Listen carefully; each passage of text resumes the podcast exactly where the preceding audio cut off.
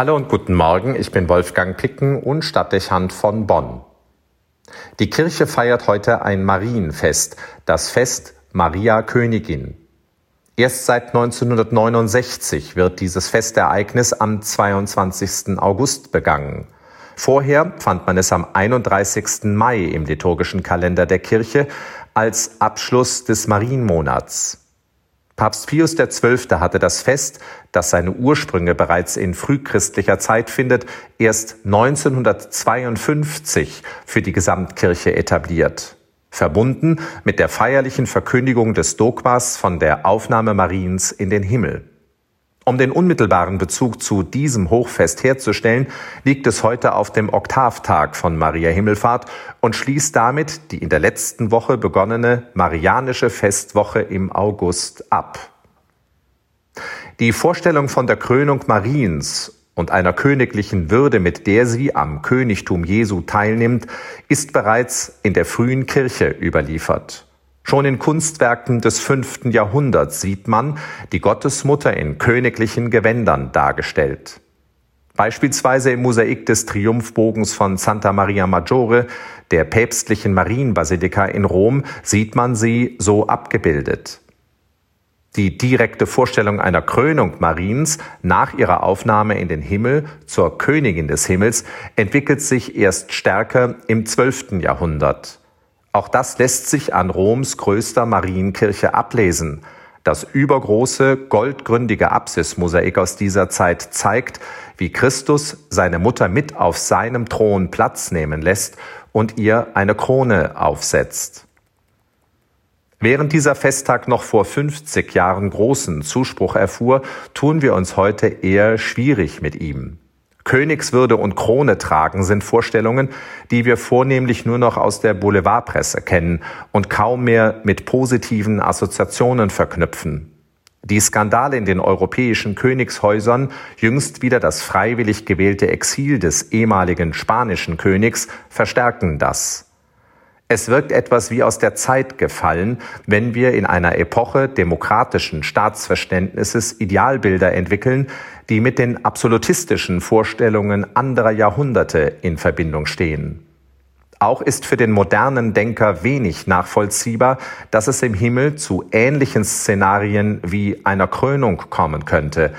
Das erscheint als Projektion überholter Idealvorstellungen. Nun vermutlich ist es den Theologen der Kirche nie darum gegangen, Szenen im himmlischen Geschehen zu rekonstruieren, über die wir keine nähere Kenntnis besitzen und sie anschließend ins Bild zu setzen.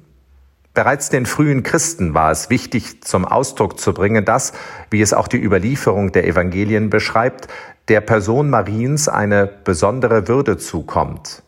Erst ihre Bereitschaft, in die Mutterschaft einzuwilligen, ermöglicht die Inkarnation Gottes und das folgende Heilsgeschehen.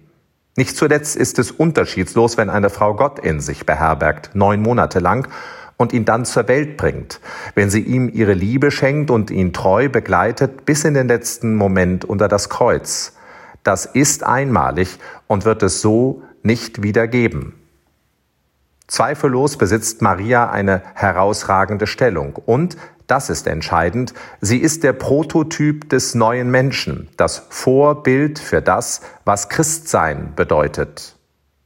Wenn auch nicht in dieser besonderen Weise, dann aber doch in ähnlichem Sinne, sind Christen mit dem Moment der Taufe Christusträger. Beauftragt, ihn in die Welt zu vermitteln, in der wir leben gefordert, ihn durch unser Wort und Beispiel in die Begegnung mit den Menschen zu begleiten, gebeten, ihm die Treue zu bewahren bis in den Moment des Todes. Was wir schnell von der Aufgabe und dem Sendungsauftrag her betrachten, nicht selten sogar so, dass es mühselig und beschwerlich wirkt, das Christsein ist doch zuerst eine Aufwertung unserer selbst von Gottes Geist erfüllt zu sein und für ihn tätig werden zu dürfen, gibt jedem Menschen eine große Würde und dem Leben einen tiefen Sinn. Wir sind würdig, Gottes Kinder und seine Zeugen zu sein, und das trotz unserer Fehler und unserer Schuld. Vielleicht verdienen wir dafür keine Krone, aber einmalig und besonders ist auch alles das, was ein jeder von uns in seinem Namen tun kann. Wir leisten einen Beitrag dafür, dass sich Gottes Reich auf Erden entwickeln wird. Wir haben Anteil an seiner Herrschaft über diese Welt und damit irgendwie auch an seiner königlichen Würde. Schließlich empfangen wir das ewige Leben, nicht als Lohn, sondern als Geschenk. Wir haben Bedeutung, Relevanz für Gott.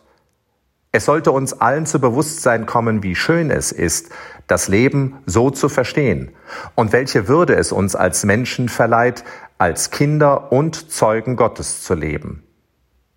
Ob wir uns immer so verstehen und so fühlen? Vielleicht dürfen wir sagen, dass mit dem Fest der Krönung Mariens sich uns erschließt, dass wir an dieser majestätischen Würde Anteil haben. Wenn wir getauft und gefirmt werden, erinnert uns das Krisamöl daran, dass uns auf die Stirne aufgetragen wird, das alte Öl der Könige des Volkes Israel. Wenn wir an diesem Festtag dieses Bild aufgreifen, könnten wir sagen, wir sind durch den Glauben an Christus die Prinzen und Prinzessinnen Gottes. Wenn uns auch das Bild anzunehmen schwerfallen könnte, uns so zu fühlen und so in den Tag zu gehen, würde sich lohnen, und dem Glauben an Christus nach außen hin Ausstrahlung verleihen. Wolfgang Picken für den Podcast Spitzen aus Kirche und Politik.